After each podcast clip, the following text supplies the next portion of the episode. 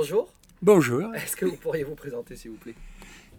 Est-ce que vous pourriez vous présenter Eh bien, je, m'appelle Joël Gauthier, euh, je suis bouquiniste à Bègle et euh, j'ai vécu depuis ma naissance jusqu'à l'âge de 16 ans au 12 de la rue Jules Guez à Bordeaux, donc cette rue qui part des Capucins et qui va place des abattoirs et qui est parallèle à la rue des Douves. Et euh, vous, êtes né en quelle année? Je suis né en 1944, en mai 1944, donc j'ai quitté euh, enfin, on a déménagé avec ma maman en 1960 parce que euh, avait fait bâtir un, euh, terrain qu'elle avait acheté en 1949, vraiment dénudé, elle a fait bâtir en 1960 et on a déménagé à ce moment-là et j'ai abandonné le quartier depuis cette date, quoi. Alors, est-ce que vous avez eu, pour une première question, une connaissance du marché des Douves Est-ce que vous alliez au marché des Douves alors, quel rapport vous aviez avec euh, ça Bon, le, rapport, je passais plusieurs fois devant, soit pour aller juste, euh, faire des commissions dans le coin, euh, soit à la rue des Douves, j'avais des copains de l'école rue Jules Guesde. rue des Douves, il y avait un garage, je crois qu'il existe encore, sur le côté, en descendant vers les abattoirs sur le côté droit. et on, allait garer nos mobilettes parce qu'on habitait au troisième, vous ne pouvez pas aller monter au troisième. On garait euh, dans, cette rue. J'avais un copain également qui s'appelait Elliot, qui habitait euh, presque aux abattoirs sur le côté gauche, avec sa maman. Et il y en avait un autre juste après, Castan, je me rappelle qu'il s'appelait Castan, il, ils habitaient rue des Douves. Du coup, vous avez vécu votre jeunesse en fait dans ce quartier-là. Oui, là c'est mon quartier. Bon. Je suis né à l'île Saint-Georges à côté de Botira, euh, Castre Botira. Euh, des fois, j'allais chez mon grand-père qui habitait justement à l'île Saint-Georges, qui était menuisier charpentier, qui faisait des, bateaux de des barques quoi. Il, était très adroit.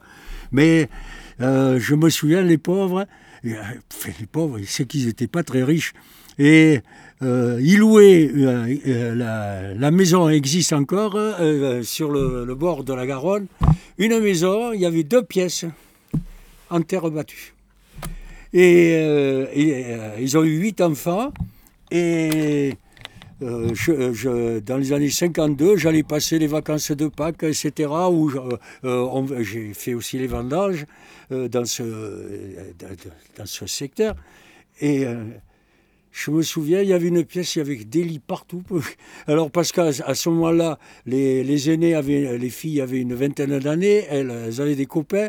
Et alors, quand euh, on mangeait dans l'autre pièce, il y avait une table immense et mon grand-père faisait la soupe à la citrouille, il y avait les fèves. Alors, tout le monde était là. Et, mais en terre battue, et à l'époque, c'était courant. Quoi. Alors, ça, c'était la campagne. oh, ben oui. Mais au, au Capucin, qu'est-ce que comment on vit? Une jeunesse comme ça au Bon, alors, euh, disons que jusqu'à jusqu'à l'âge de deux ans, je ne réalisais pas que je sortais. Euh, vers quatre ans, je suis allé à la maternelle rue des Menus. Donc là, je commençais à avoir. Euh, le, des fois, j'accompagnais ma maman faire les commissions, mais au marché des Douves même, je je sais pas souvent, euh, j'ai été très rarement, peut-être 3, 4, 5 fois maximum avec ma maman. Elle allait davantage au Capucin.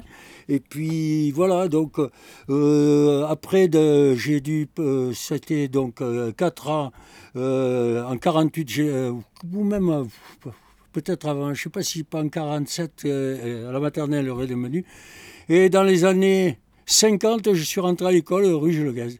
Voilà. Euh, et en 52, de 52 à 54, mais ma maman m'a envoyé à Bétaram avec mon frère parce que euh, sa, sa sœur avait un fils qu'elle avait envoyé à Bétaram. Elle ne voulait pas qu'il soit seul.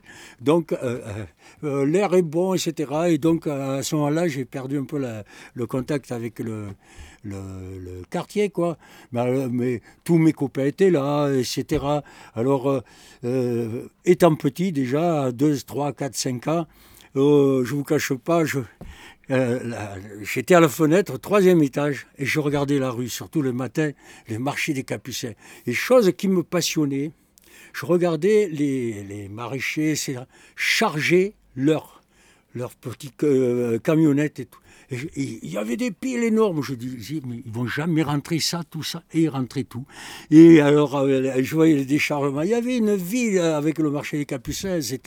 Et également, à cette époque-là, alors, il y avait euh, la marchande de lait qui passait avec sa charrette, les glacières Bernat, alors là on le voyait, les grands pains de glace, etc. Euh, euh, il passait les chanteurs de rue, et je me souviens, on leur jetait des piécettes et moi je regardais. Alors ils s'arrêtaient tous les 50 ou 80 ils recommençaient. Euh, une fois, je crois, il y a eu un montreur d'ours. Enfin, il y, a, eu une vie. et euh, au bout de la, rue Jules et la rue des Douves, il y avait la place des abattoirs. À l'époque, c'était plutôt un terrain vague. Il y avait de grandes euh, herbes. Mais cette place des abattoirs prenait soudainement vie une ou deux fois dans l'année, il y avait un cirque qui venait. Et je me souviens, le cirque à Mar. Alors, les, les affiches, vous voyez ces affiches, les fauves, les, les trapézistes, et chaque dessin, on regardait ça. Les, je ne euh, suis jamais allé voir un spectacle, mes parents n'étaient pas assez riches pour payer l'entrée. Mais on allait rôder, on voyait les animaux là, derrière les barrières, euh, on était émerveillés. Quoi, mais c'était euh, une vie qui ne nous, était pas accessible. Quoi, à la, à la sortie, au sorti, à la sortie de la guerre, les gens étaient la major... Heureusement d'ailleurs que la majorité était pauvre. Si bien qu'enfant, on ne souffrait pas trop, on était avec des enfants pauvres. Si ce serait maintenant un pauvre, et puis les, les t-shirts Lacoste, les saucis, les Réval, les machins, le pauvre, là. Mais là, tout le monde était pauvre, on, s'y habituait. Vous jouiez dans le quartier? Vous aviez des jeux dans, la rue? Alors, euh, euh, euh, à l'époque, enfin, dans les années 50, à l'école, la, la mode, c'était les osselets. jouer aux osselets, euh, donc, et euh, euh, les billes également, et on appelait ça les babs. Jouer aux babs, c'était les capsules de bière, de, de, limonade, et on, jouait sur les, les, bordures de trottoir autour de France. Alors, on donnait un petit coup, et, voilà, c'était. Il y avait ce jeu, et alors, chose que j'admirais, bon, j'ai eu des pâtés à roulettes, mais euh, à l'époque, des gamins, je ne sais pas euh, si c'était le père ou pas, ils faisaient ce qu'on appelait des chariots. Donc il y avait un plateau euh, droit, une espèce de barre en croix, et il y avait des roues de, des roulements à billes. Donc, il mettait un genou sur le... Et avec le pied, il poussait, puis c'était courant, ça. Moi, j'en ai jamais eu, euh, j'aurais aimé en avoir. Mais voilà, c'était les jeux de l'époque, les, jeux des pauvres, quoi. Et voilà, euh, on n'avait pas, on n'avait rien, quoi. Euh, ma première bicyclette, j'ai dû l'avoir à 14-15 ans. Quoi. C'était mon père qui bricolait un peu. mais euh, enfin, on avait, on avait, je n'ai pas eu de train électrique. Je, voilà. Et, euh, est-ce qu'il y avait des commerces ou des commerçants en particulier que vous aviez l'habitude de fréquenter Oui, alors donc, moi j'étais rue Jolguez au 12 et euh, la propriétaire s'appelait Madame Bello et c'était, elle était grossiste de primeurs, etc., dont elle avait son, hangar au bas, et qui existe encore, enfin la porte. Et c'était euh, Bello euh, et, fille ou de père en fils ou quelque chose comme ça. Voilà, euh, j'étais donc, j'habitais au troisième et je me souviens des noms. Au, premier, il y avait Monsieur Conchon qui était chauffeur de taxi et qui, à l'époque, il avait une voiture, on le regardait, personne n'avait de voiture. Au deuxième, il y avait un, couple, monsieur et madame Ricou, qui avaient cette particularité. Toute l'année, ils avaient trois, trois balcons, fleuris de géranium, c'était magnifique. Et donc j'ai quitté euh, le quartier en 1960. Je ne sais pas si dans les années 80, par curiosité, au 82-83, je suis allé rue Jolguette. Et la porte est ouverte, je suis monté il y avait le balcon, le balcon fleuri d'Ericou. Je dis, euh, ils sont encore en vie. Et quelques années après, j'étais en il n'y avait plus de fleurs. Dit, bon.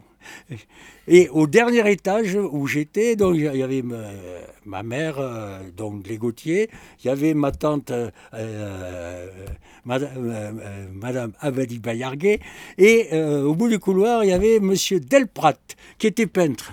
et qui, dont un frère avait péri dans l'incendie en 49, les incendies à l'orée des de, de, la Gironde et des Landes. Et voilà, donc j'étais dans ce bâtiment. Euh, on, allait, surtout, euh, ma maman allait surtout au marché des Capucins faire les, ses achats. Elle m'envoyait faire les commissions. Donc, euh, la fameuse épicerie Garcia, qui était à l'entrée du cours de l'Isère, euh, et le plus souvent, alors j'allais acheter des plaques de chocolat. J'en mangeais beaucoup à la collation, mais, parce que je collectionnais les images, et Chose également dont je, mangeais beaucoup, de la maïzena. je faisais moi-même, euh, euh, en guise de collation, en revenant de l'école, euh, un grand bol de maïzena au chocolat. J'avais le bon dosage, etc. Et je me régalais. Maintenant, qui, mange la maïzena Je passe mon Et donc, il y avait ce, et alors, il y avait aussi, en face, il y avait un boulanger. Et à, euh, à l'angle du début de la rue de Bègle et de Cour de l'Isère, il y a une maison qui existe toujours. Et pareil, là, au, troisième étage, vivait ma grand-mère et mon grand-père, euh, euh, que j'allais voir de temps en temps ici. Alors là, c'était la question épicerie. j'allais quand j'étais plus, disons, à partir de 10-12 ans, chez le coiffeur, rue Bergeret. Il y avait deux coiffeurs. Un premier, c'était un espagnol, et puis un peu plus loin, euh, à la hauteur de la rue euh, Carpentade, je crois que ça s'appelle, euh, juste à l'angle. Et, à la suite, j'étais allé, j'allais à celui-ci. Qu'est-ce qu'il y avait d'autre que À côté du premier coiffeur de la rue Bergeret, il y avait un marchand de, de tabac, je ne sais plus trop quoi. Vous aviez d'autres lieux que des commerces que vous fréquentiez? Bah, bon, alors dans, dans, dans, le coin a commencé le cinéma Les Capucins. Euh, bon, c'est, euh, euh, on y allait une fois par semaine. Quoi, je me souviens, l'entrée était à, 150 francs, 150 francs de l'époque. Après, je ne sais pas s'il n'était pas passé à 200 francs, etc. Alors, euh, euh, nos cinémas avec ma maman, euh, on allait au midi qui était au Capucin, il y avait le Cinévogue qui était rue Malbec, les, le Capucin et puis les, cinémas bon marché quoi. Et rue Sainte-Catherine, il y avait le Gallia, le Variété et, et Victor Hugo, l'Étoile. Et un peu plus loin de la rue Sainte-Catherine, remontant vers le, Grand Théâtre, le Coméac. Voilà, c'était le cinéma bon marché. Et, à Saint-Michel, vous y alliez?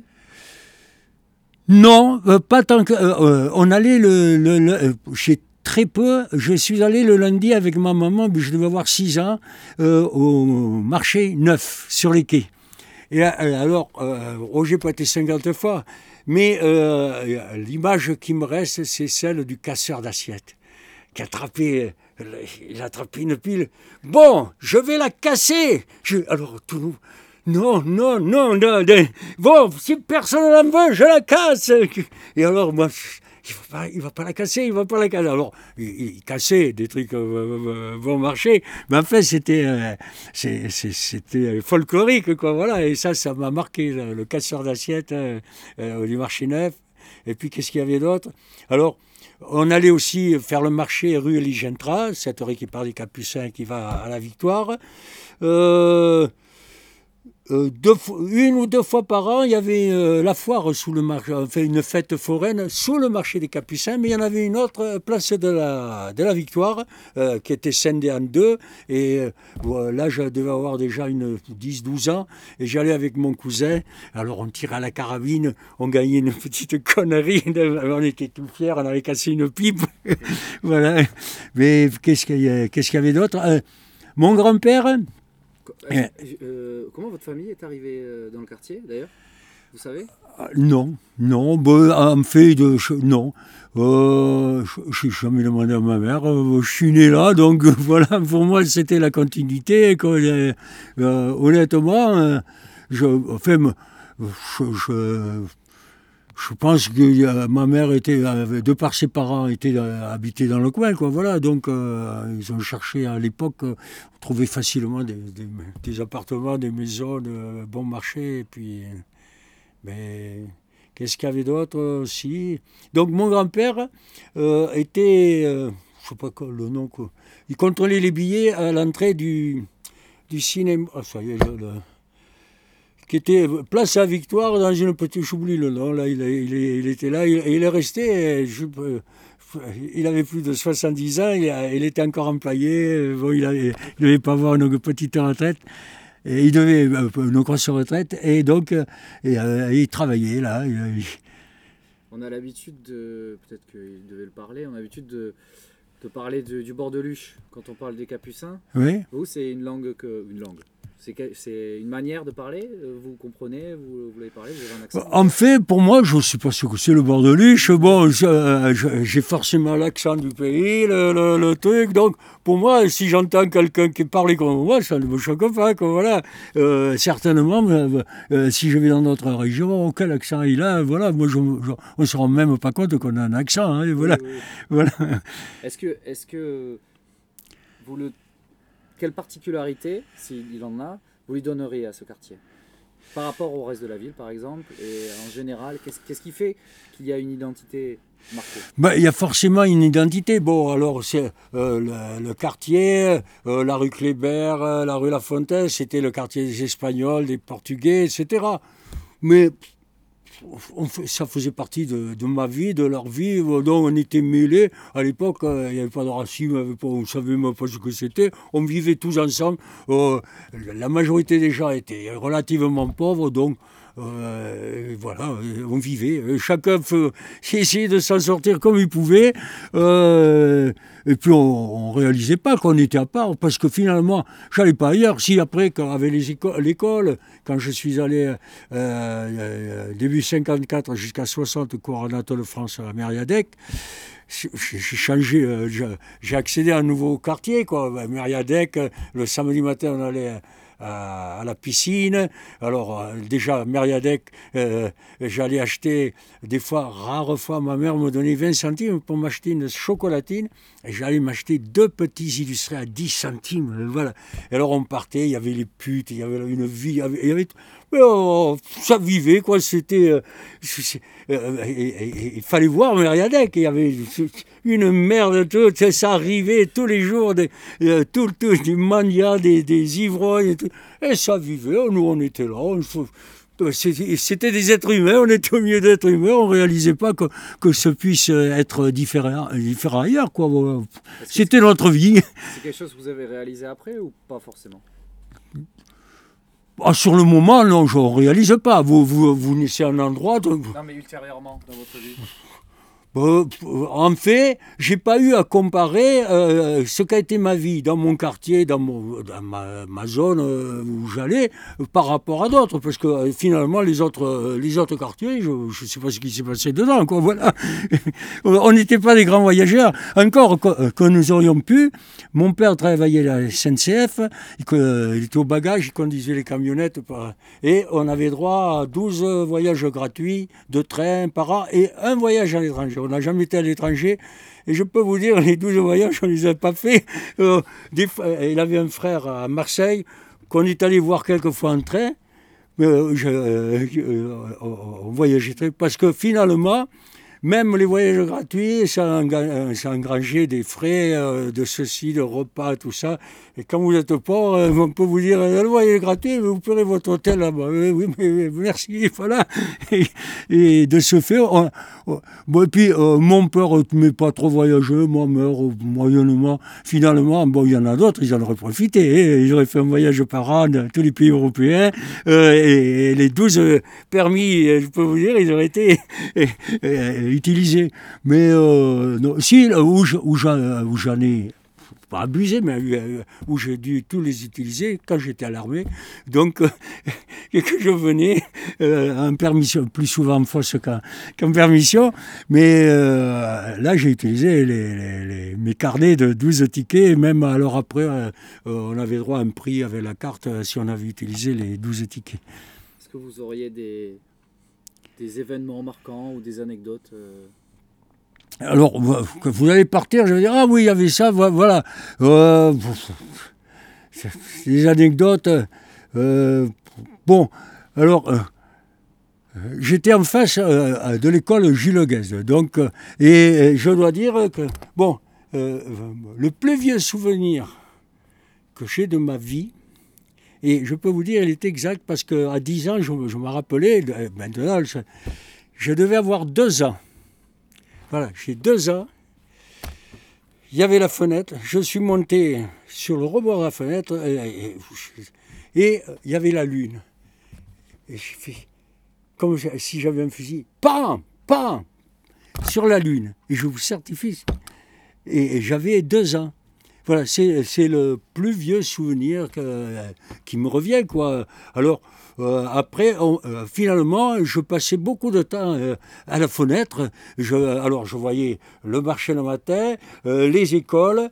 Et ainsi, enfin, un, souvenir qui m'a marqué, c'était donc dans les années 53, 54. De temps en temps, entre le, croisement de, du cours de la Marque de l'Isère, le marché Capucin, et en allant vers la Victoire, pas tout à fait au milieu, sur la droite, il y avait un monsieur qui était amputé, et il vendait des paires d'acier, il était assis sur une marche. Et ce monsieur, il m'a, alors maman, il acheté des lacets, le pauvre. Euh, voilà.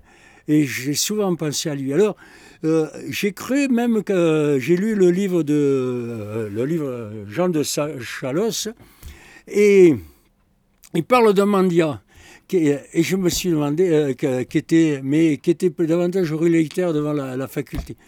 Et à un moment, quand j'avais lu le je dit, ce ne serait pas ce mendiant que j'ai vu, euh, sur les marches, et euh, mon cœur se serrait quand je, voyais le, voilà, vendre des lacets, et je n'ai pas gagné beaucoup. mais un, autre, quand, je partais à l'école.